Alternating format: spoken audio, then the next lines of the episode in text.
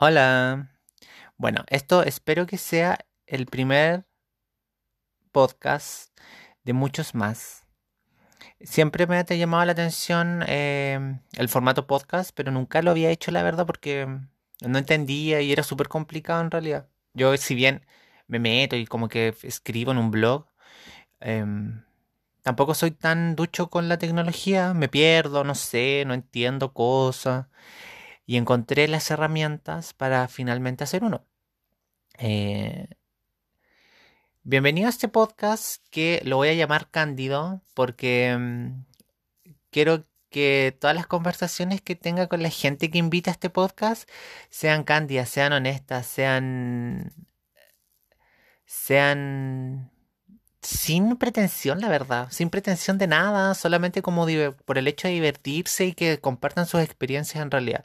Y también este podcast voy a hablar de un asunto que siempre me ha gustado bastante desde bien chico, que es hablar sobre ropitas y atuendos. Diría moda, pero hablar de moda para mí es como Celine, ya. Dior.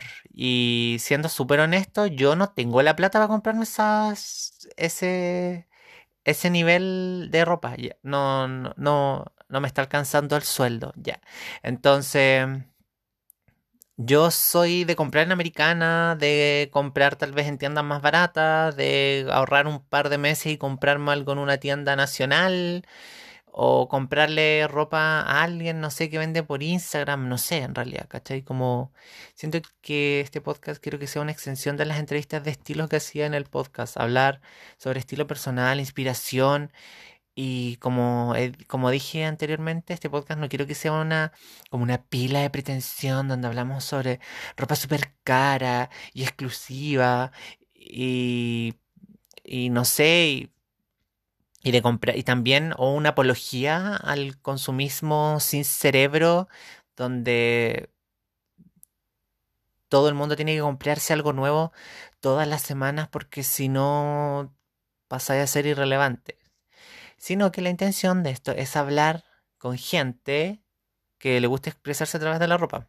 Y sé, que suena súper cliché y es como em, casi lo que todos los vlogs de modas hacen, pero, no sé, con esa gente, saber las historias de cómo se las rebuscan las americanas, cómo busca ropa, cuáles son sus técnicas, eh, cuándo descubrieron realmente que más allá de querer verse bien, sino que es como, loco, de verdad esto me divierte, esto me entretiene, me gusta hacer esto, me gusta compartir, me gusta hablar sobre este tema que puede ser súper como, sí, es un poco superficial, no le voy a, no le voy a querer dar todo algo ceremonioso de que es algo súper profundo cuando no, porque son prendas, es ropa, es abrigarse, es vestirse. Tampoco tiene más ciencia que eso. Pero dentro de todo eso uno también le da una vuelta y lo encuentra, no sé, lo divertido, no sé, como que pasan cosas de repente cuando uno se viste. Y a nivel interno. Y eso de repente hace que la gente lo note y lo vean desde afuera.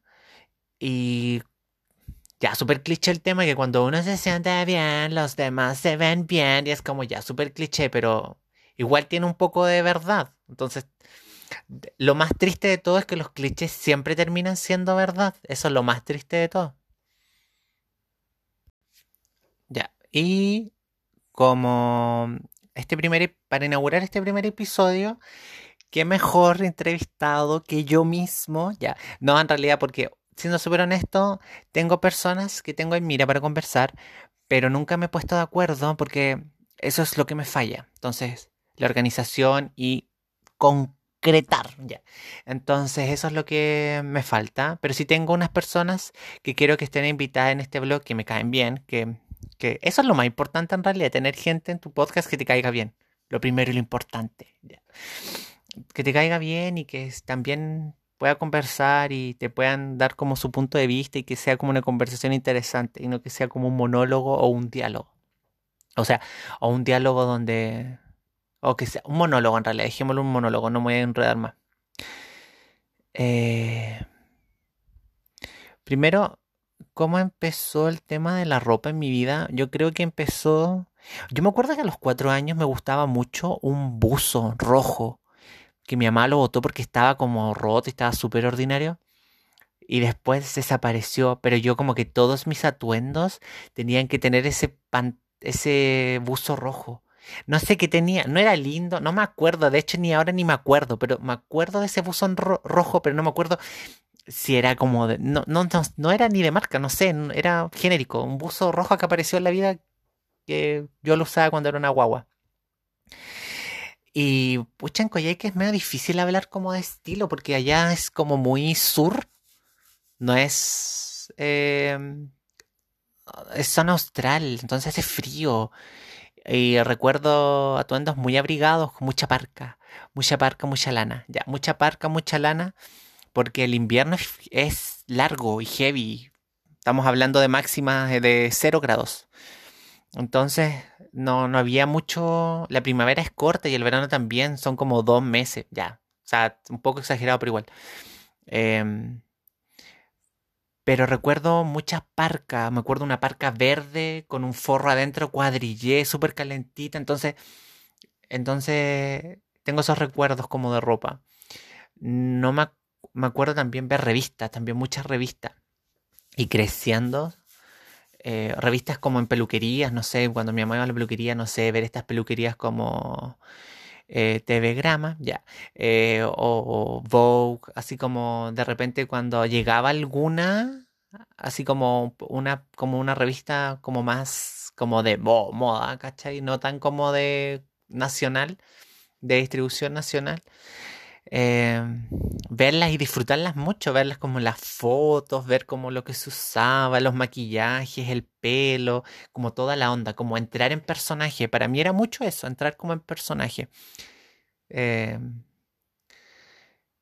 también tuve la suerte de viajar de muy chico, venir acá a Santiago, a venir a la casa de mi abuela. Y venir acá a Santiago eh, era ver un mundo distinto. Tenemos que pensar que Coyhaique es una ciudad chica, ha crecido con los años, claramente que sí, pero es una ciudad chica y hay cosas, tenemos que pensar igual que les voy a contar una anécdota. Cuando se abrió el primer corona en Coyhaique, la gente, hay gente que nunca había salido de la región de la ciudad y se subía, hacía fila para subirse a la escalera mecánica. Estamos hablando de ese nivel de desconexión. Entonces, la gente ve esto nuevo. Imagínate, yo viajaba con 4 o 5 años a Santiago y acá habían mall, acá habían cine. Aunque que había un cine, pero el cine era chico y daban súper pocas películas siempre. No, y no era como siempre, no eran. No habían estrenos de cartelera siempre, eran como. Me acordé de, Raquel Revuelta, en estrenos de cartelera. Bueno, el tema es que que era súper chico, era muy es, era muy pueblos, muy, no sé, con todo respeto a todos los pueblos en realidad. Yo soy demasiado fan de todos los pueblos y, y arriba mi gente sureña, ya. Porque uno eso es, siempre a ser un sureño. Entonces, para mí venir a Santiago era ver otras cosas. Aquí la gente se vestía distinto. Acá había, no sé, punks. Me acuerdo cuando vi el primer punk y con así, con cresta y pelo de color. Y, y yo, ¿qué es esto? ¿Qué escándalo? Quedé así como... Yo era guagua, así como 5 o 6 años. Ya, yo digo guagua, sí, pero un niño, un chiquitito. Eh, era muy impactante para mí ver a esta gente como con otra... En que no se veía eso, po. en que no se ve eso, en que tú no ves nada de eso, ¿cachai? Ahora tal vez sí, porque claramente Internet ha hecho un gran trabajo y la globalización y llegan las cosas como más rápido tal vez. Em, veía gente con... Venir a Santiago para mí era ver cosas nuevas. También el tema de la arquitectura, no le quiero restar eh, como importancia a eso. Para mí viajar a Santiago también era ver edificios lindos, cosas que no veía, casonas que me volaban la peluca, decía como, no puedo, yo no sé cómo hay gente que son palacios que la gente vivía acá hace años atrás, hace años atrás estamos hablando, no sé, 100 años atrás, gente vivía acá y ahora es una universidad y era como, todo eso era como súper impactante y yo creo que me formó N a la hora de, de que me guste la ropita y los atuendos. Y después cuando fui creciendo, en los primeros momentos así como de búsqueda, típico, tiene que ser una edad muy adolescente a los 16, siempre, ya. Em, y ahí no sé, empecé con todo el tema del planchado del pelo. Yo creo que todo el mundo lo hizo, la verdad. Ahora no. Que uno se siente orgulloso, cosa de cada uno. No sé si me siento tan orgulloso en realidad. Me cargaba mi pelo, no sé. Ahora me he reconciliado más con mi cabello y mi historia capilar. Pero en ese momento no me gustaba mi pelo como era y me lo alisaba y fue como los primeros intentos como de, de descubrir. ¿Ves? Eso es como algo súper importante, por ejemplo, ya un adolescente. Un adolescente nunca es como, ah, me voy a revelar y me voy a leer la Biblia, ¿cachai? O nunca, no sé si, bueno, no sé si fue un buen ejemplo, pero uno siempre como que los cambios parten de uno porque sentís que algo es distinto dentro tuyo, como que ya no eres esta persona guagua y ahora eres como esta guagua semi-adulta, no, semi-adulta, esta guagua semi-adolescente y como que querís cambiarlo y querís notar, querías hacerlo notar y cómo lo así, te cortáis el pelo, te teñís el pelo, te lo vais alisando, te compráis, no sé, empezáis a usar eh, un pantalón un poco, un calce más ajustado, ¿cachai? Ese es, como, ese es el punto que voy, ¿cachai? Como los cambios pasan adentro y sentís que algo es distinto adentro tuyo, pero a veces como no lo, no decís así como, hoy ahora soy distinto, ¿cachai? No pregonáis sobre eso, sino que hacís algo realmente, ¿cachai? Como que usáis algo distinto, ¿cachai? No sé, vi una polera que te gusta mucho y todo el tema, no sé, ¿cachai? Como que a eso voy, ¿cachai? Los cambios internos siempre los cambios, siempre, siempre he pensado que los cambios externos son reflejos de un cambio interno. Ah, ya. Suena súper mucho más profundo de lo que es en verdad, pero no. Em, entonces, eh, y me acuerdo de mis primeras búsquedas, me acuerdo que creciendo eh, había un canal que no sé si ustedes se acuerdan, se llama Fashion TV. Y ese canal daban como desfile me acuerdo que daban el, reality de la Rachel Sow. Sow Sow, no sé cómo se pronuncia. Em, y daban desfiles, así como Gucci 2004, ya. Eh, o distintos desfiles. Entonces me acuerdo ver las modelos, me acuerdo ver la ropa, o me acuerdo ver estos reality y era como loco, qué lindo, así como todas las prendas y apreciarlo todo con, como, con mucha atención, como apreciarlo todo así como, wow, qué lindo esto. ¿Cachai? Y me acuerdo que también ir leyendo también, pues, ¿cachai? Porque también el internet también sirvió para eso. Leer como cosas, acercar. Que yo creo que eso me ayudó harto, el internet y todo el tema. Ir leyendo. Y después la universidad, también hubieron como un par de búsquedas ya como el pelo, como que me hacía peinados súper raros, ¿cachai?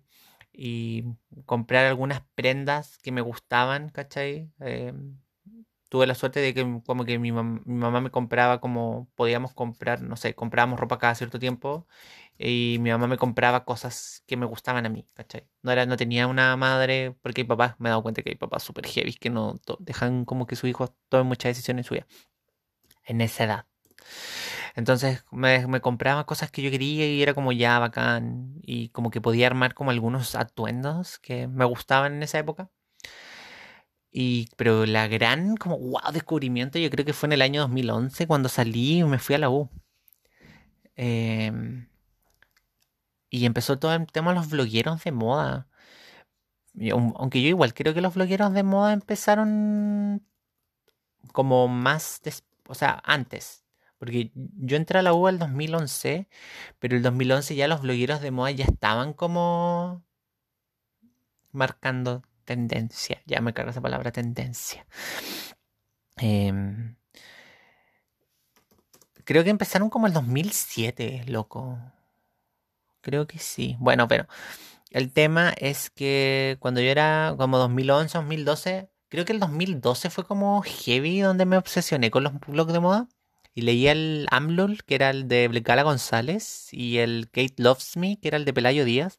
Me encantaba el estilo de la gala y el, estilo de Pelayo.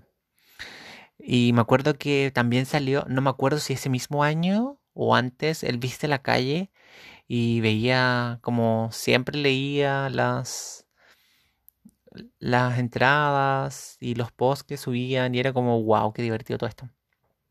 Y era como la primera, la primera vez que sentía como que la como que le podía leer información como en, primera fila. Bueno, y eso fue como lo gran lo, revolucionario de los blogueros de moda. Que era como que este mundo súper eh, hermético y de la elite se vio como invadido por estos personajes que compartían su experiencia en esta bitácora y la leían gente en todo el mundo. Entonces ya ahora bueno, se transformó en una carrera y ahora son los influencers que están ahí forrándose con post. Bueno, ahora en realidad yo creo que no se están forrando con nada porque coronavirus. Entonces...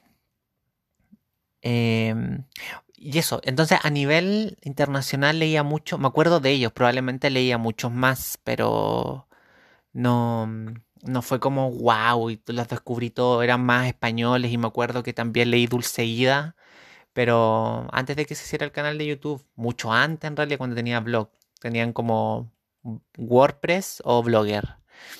Y leía el blog de Dulceida y estos blogueros españoles, más que nada español, no sé por qué, pero leía como harto bloguero español. Y después, en el... En Chile no me acuerdo qué estaba pasando en términos de moda, la verdad. Me acuerdo que viste la calle. Pero parece que había en otras páginas. Sí, me acuerdo. Me acuerdo que estaban. Leía una serie de blogueros, como que hubo una explosión de blogueros en el 2012, 2013. Me acuerdo que mm, empecé a leer el, blog de la Valentina Ríos que era como Le Freak, se chic, pero después lo rebautizó como Le Freak. Eh, y era como súper eh, divertido, la verdad. Me gustaba en su blog. O sea, todavía hace como cosas súper divertidas y súper chores. Su estilo es como súper como único, personal y como que, como que ha sido constante, yo creo. Constante. Eh, leía N su blog. N y sus atuendos me gustaban bastante. Me acuerdo esa época, anda como cuando todavía no llegaba el primer HM, todavía no llegaba ninguna de estas tiendas, como que creo que solamente estaba Sara. Puede que esté equivocado porque yo no vivía en Santiago en esa época, así que no tengo ni idea qué estaba pasando. Entonces, era una época de, querer mucho consumir moda, me acuerdo, que era como estaban todos estos blogueros, a nivel mundial estaba pasando esto, eh, los blogueros empezó la Tabby Gavinson, que era una guagua que estaba escribiendo de moda y la invitaban como con 13 años y era como wow. Y estaban empezando a llegar recién como marcas de moda grandes acá. Estamos hablando de marcas de moda rápida en realidad, pero ¿cachai? Como que se iba a abrir la primera HM, creo que eso fue el 2013, no me acuerdo. Y todos haciendo como post sobre eso y todo el tema y como que, no sé, había mucha esperanza, había uno, me acuerdo sentir una, una, una, como un optimismo y una, y una, y una ansia como de consumir y de, de, hacer como, como estilismos. No sé, qué divertido. Ya, ¿y quién más? Me acuerdo, le, le, no sé si tenía vlog, pero me acuerdo de ver en Instagram tal vez, porque Instagram igual estaba, estaba floreciendo en esta época, creo. Me acuerdo ver eh, un blog que se llama Twinverts, que era de la Macarena algo, no me acuerdo bien. Eh, Twinverse. Macarena Jiménez, aquí lo estoy buscando acá en el. Ya, me acuerdo ver el Twinverse, me acuerdo ver el Care the Wear, que era de Cristian Pavés también. Pero eran como más ensayos pensados, inteligentes. Me acuerdo siempre leerlo como. Y este gallo, estoy como, oh, pensar como este gallo es súper como inteligente. Como que. Y también me acuerdo de un cabro que se llama Ulises Falabella que era un, sinónimo en realidad, un sinónimo, hay que ver, un seudónimo. Era Ponte los pantalones, me acuerdo.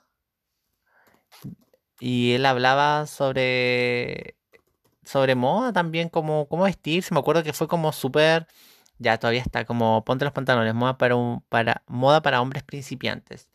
Entonces, el loco era súper, era como divertido escribir, eh, era, divertido, me acuerdo en esa época, leer de moda y todo el tema. Y como por esta época yo me lancé a escribir en realidad. Y tuve como un blog y todo el tema, pero como que nunca nada fue tan serio como lo que tengo ahora. Y lo mío tampoco es tan serio, la verdad. Pero igual intento hacerlo todo con cariño. Ya. Entonces, Y también, a medida que estaba pasando todo esto, y yo veía todo esto, y veía toda esta ropa, y todos estos desfiles, y todos estos blogueros nacionales, internacionales, yo empecé a comprar ropa americana. Yo antes nunca había comprado ropa americana, porque esto también tiene que ser que también hubo como un surgimiento de la moda como vintage y como que todo el mundo empezó a comprar ropa americana de segunda mano, europea, como le quieren llamar. Eh, empezó como un surgimiento de todo esto y era como wow y todo el tema y como que todo el mundo estaba vuelto loco y todo el tema. Y empezaron a surgir caleta de tiendas. Por ejemplo, en Coyhaique no me acuerdo mucho de ropas de americana comprando yo en mi adolescencia.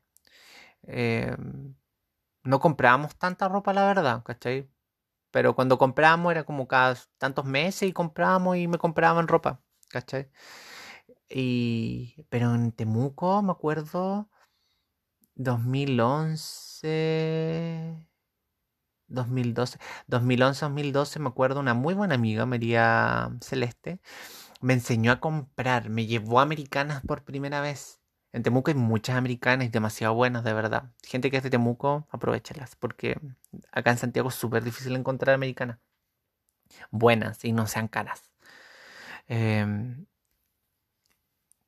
entonces, empezaron a empecé a, a, comprar ropa y me empecé a encontrar con ropa súper bacana y era como loco, esta ropa no la voy a encontrar en ningún lado. Porque también tenemos que pensar que en, tiendas en Temuco, no sé, lo que ofrecían un poquito más, una tienda que ofrecía un poquito más de ropa más juvenil, era un Foster. Foster también estaba muy in, me acuerdo. Que no sé qué le pasó a esa marca, como que ahora es como cualquier cosa, la verdad. Pero en esa época me acuerdo cuando hizo esa colaboración Jepe y Jepe bajó de peso y Jepe era modelo, ya. Cuando Jepe se volvió modelo, ya. Y era modelo de Foster, ¿se acuerdan? Ya. Qué buena época, ya. Pero estamos hablando hace rato, ya como 2013, no me acuerdo. No sé en qué año habrá sido como... Habrá hecho esa publicidad.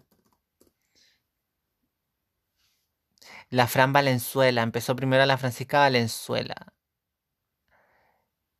Sale 17 de julio de 2014. Francisca Valenzuela y Jepe nos muestran lo nuevo de Foster. 2014, pues estamos hablando de esa época. ¡Ay, qué recuerdo!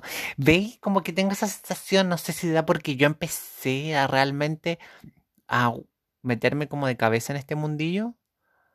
Y a leer y a gustarme y como que siento mucha nostalgia.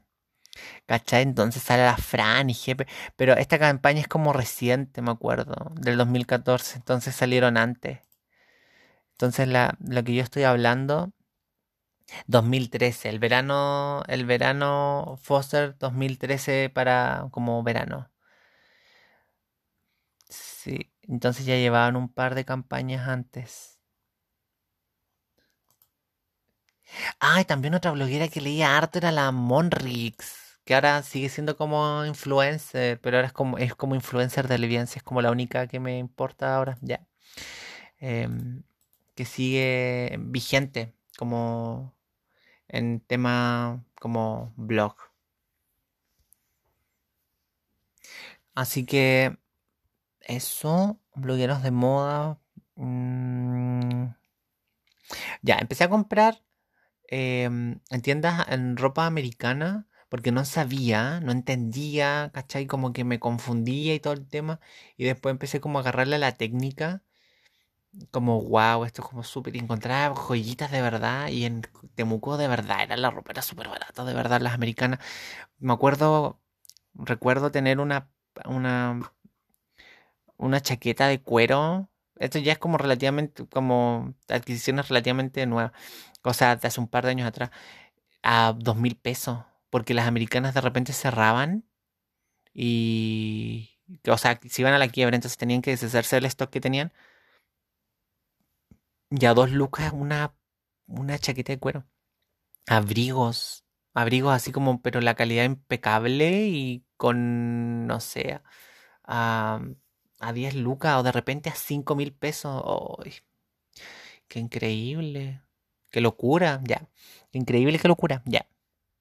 Ya. Empecé a comprar en americanas, descubrí todo este mundillo, me enamoré de las americanas porque podía tener la posibilidad de comprar ropa eh, innovadora, nueva, darle toques a mi closet con prendas que eran de segunda mano, pero que nadie más iba a tener y que le daban en el clavo justo a la onda que quería tener en ese momento, no sé.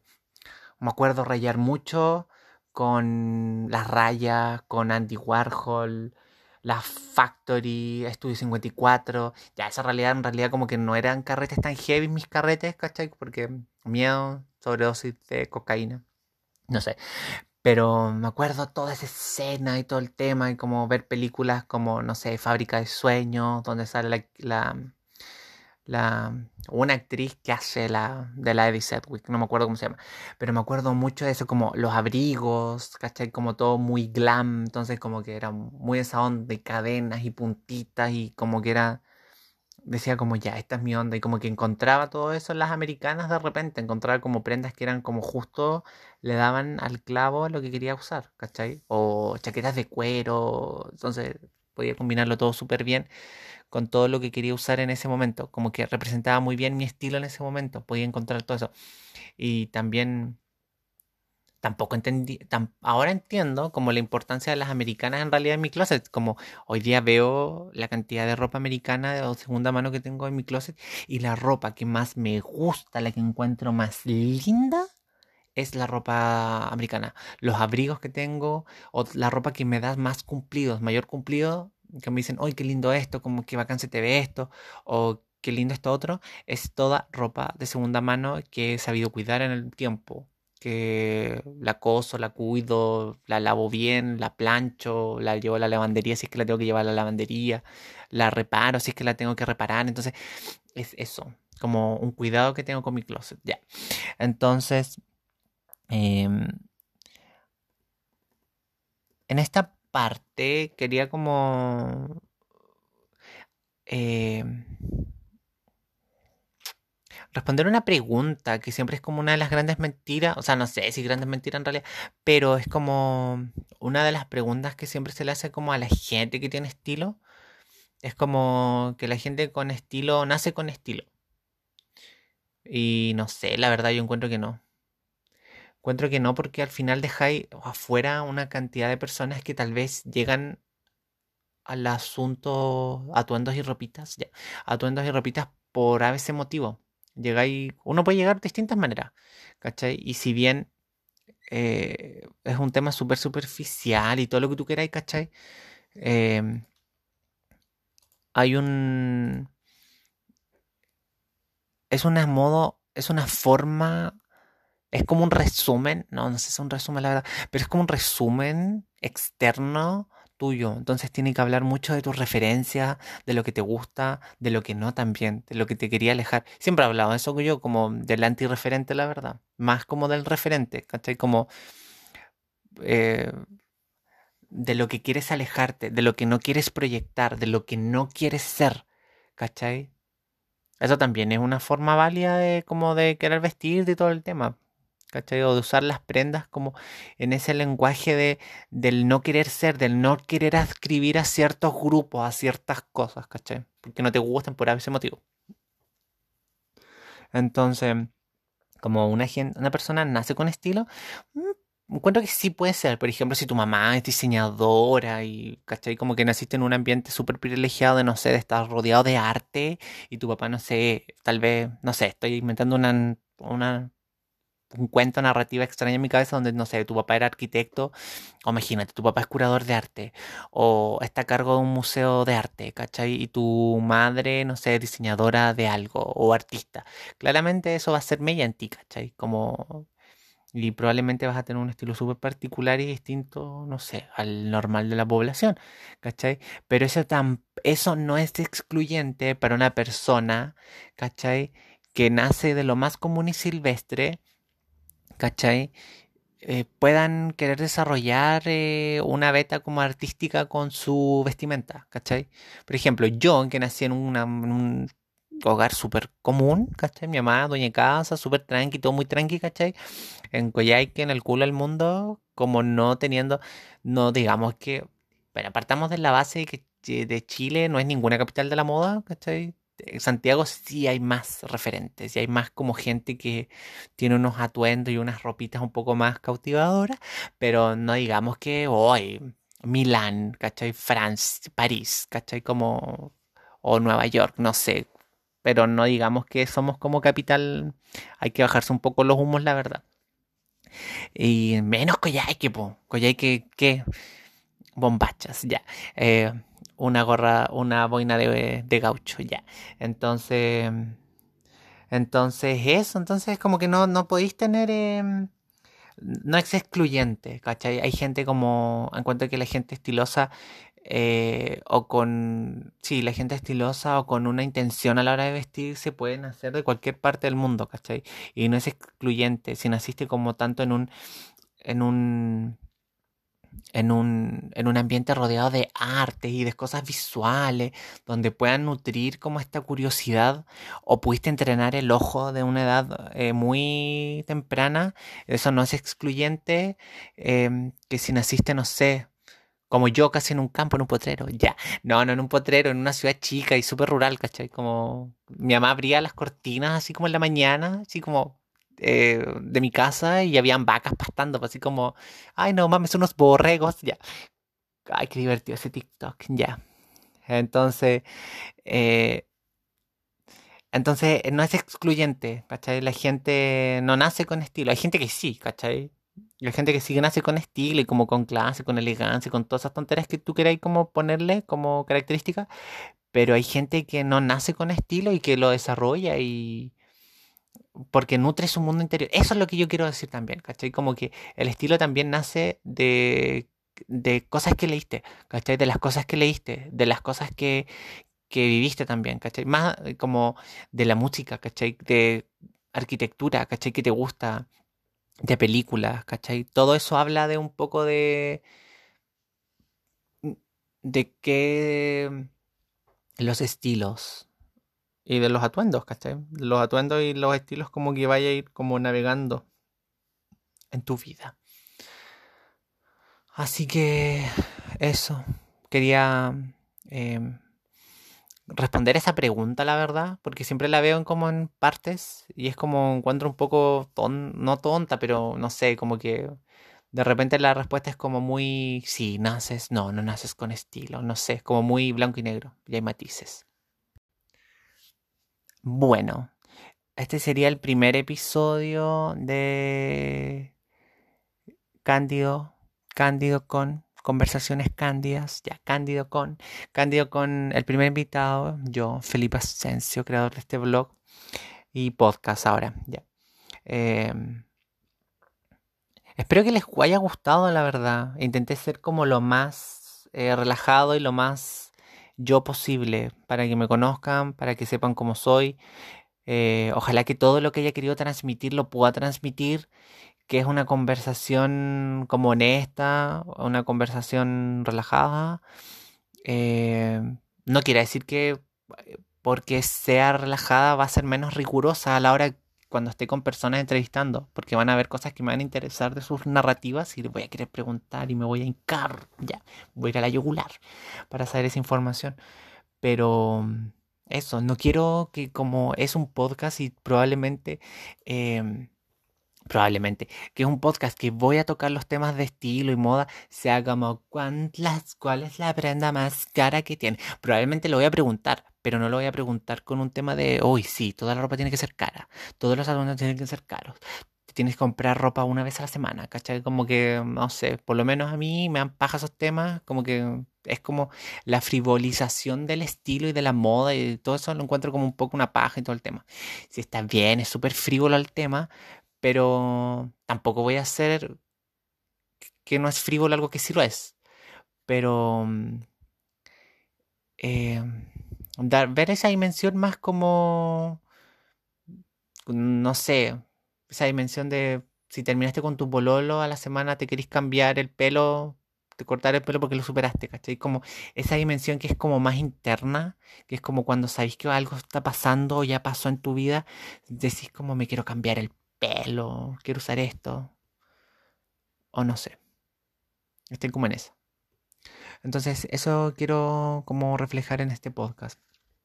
Espero que lo hayan pasado bien.